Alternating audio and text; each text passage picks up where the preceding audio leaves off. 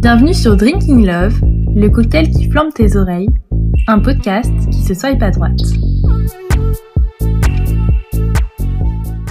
Bon, les gars, c'est bien beau de parler Tinder.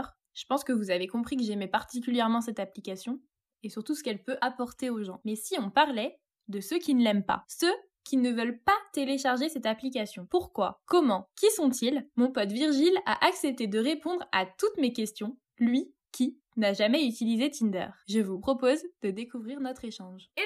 Comment ça va? Salut Flora, salut à tous. Euh, bah ça va très bien, merci. Que toi aussi ça va?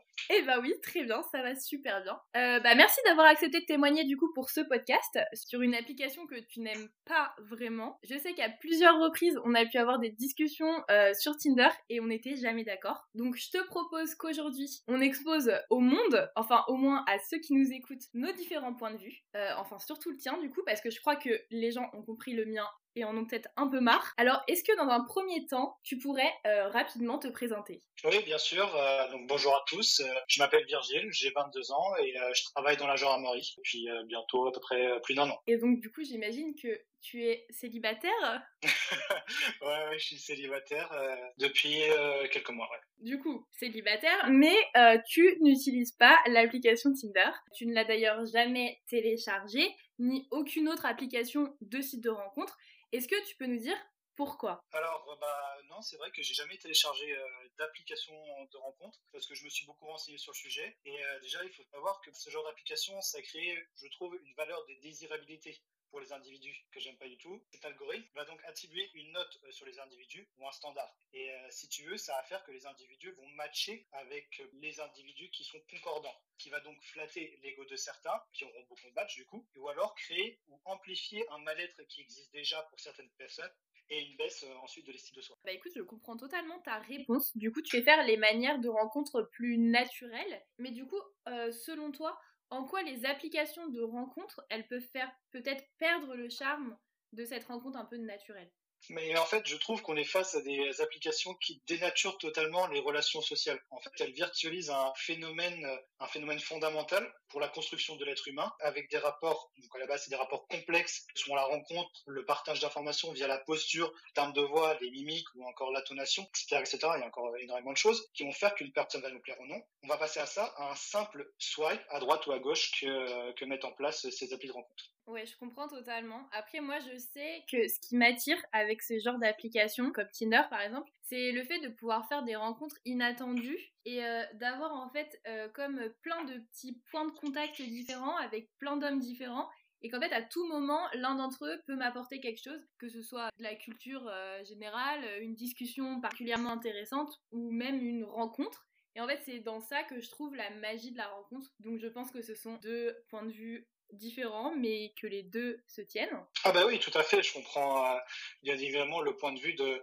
d'avoir ce côté aléatoire, l'inattendu, la surprise qui peut apparaître d'un coup, mais euh, je trouve que ça facilite énormément de choses. Après, chacun, je pense, bah, soit a envie de justement se tâter à ce genre d'application parce qu'il a envie de faire des rencontres, ou alors euh, c'est vrai qu'après tu peux te dire, bon bah, je verrai bien ce qui me tombe dessus, la vie le destin, tout ça quoi. Mais du coup, en période de Covid, de confinement notamment, même de couvre-feu, enfin tout ce qu'on veut, tout ce qui se passe en ce moment, c'est quand même plus compliqué de faire des rencontres. Alors quelles sont tes techniques Mais alors moi ce que je pense c'est que surtout pour les personnes ce sont pas le nombre élevé de rencontres qui est important, mais plutôt leur intensité, leur viabilité, si une connaissance, si leurs rencontres vont durer dans le temps. Ce qui rend intéressant les personnes, les gens, c'est leur centre d'intérêt, leur projet, mais bien sûr aussi bah voilà, ça reste logique, leur physique. Alors pendant le confinement, au lieu d'être sur ces applications de rencontres, eh ben on peut développer les choses qui vont faire qu'on le sera plus à l'aise dans la vie, qu'on sera le plus attractif pour les autres personnes dans la vie tous les jours et plaire euh, quelqu'un par la suite.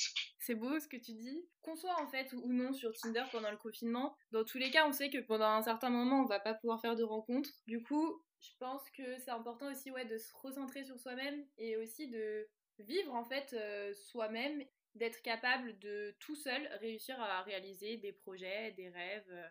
C'est exactement ça. Au lieu d'être plutôt sur son téléphone à, regarder des photos et à passer à droite ou à gauche, plutôt, ouais, exactement comme tu dis, se recentrer, se recentrer sur soi, créer des projets ou alors concrétiser ces projets parce que là, on peut le dire, on a un peu plus de temps. Pour la plupart des personnes, ils ont un peu plus de temps pour eux. Yes. Bon alors par contre, je vais quand même finir sur euh, un petit sujet parce que il me semble que tu m'as dit que tu avais quand même testé l'application Tinder un jour. Alors j'aimerais savoir. Démasqué, démasqué. Mais euh, à quel moment tu t'es dit, vas-y, je vais quand même tester? Je pense que c'est à peu près comme, euh, comme tout le monde, c'est entre potes, un moment où t'as pas grand chose à faire, t'as du temps libre et euh, t'es avec tes potes et tu rigoles sur, parce que t'es célibataire, tu rigoles et tu te dis tu vas télécharger. Mais comme j'expliquais, le système de facilité, de marchandiser un peu le physique des filles, bah, ne m'intéresse pas beaucoup, ce qui fait que bah, dès que le délire entre tes passé, bah, j'ai supprimé l'application. C'est juste que bah, je correspond pas et je suis pas le, le type de client qui va réussir à, avoir Tinder. Euh, je comprends, je comprends que le système puisse intéresser de nombreuses personnes. Eh bien écoute, euh, Virgile, je pense qu'on en a fini avec euh, toutes ces questions. Encore merci d'avoir accepté d'être le premier guest de ce podcast. Euh, merci à toi de m'avoir choisi. J'espère que cet échange aura pu vous être utile et que ce partage d'opinion vous aidera à construire votre propre avis sur l'application. Merci d'avoir écouté Drinking Love, le podcast sur Tinder. Un nouvel épisode est disponible chaque dimanche à 11h. Soyez à droite pour le découvrir.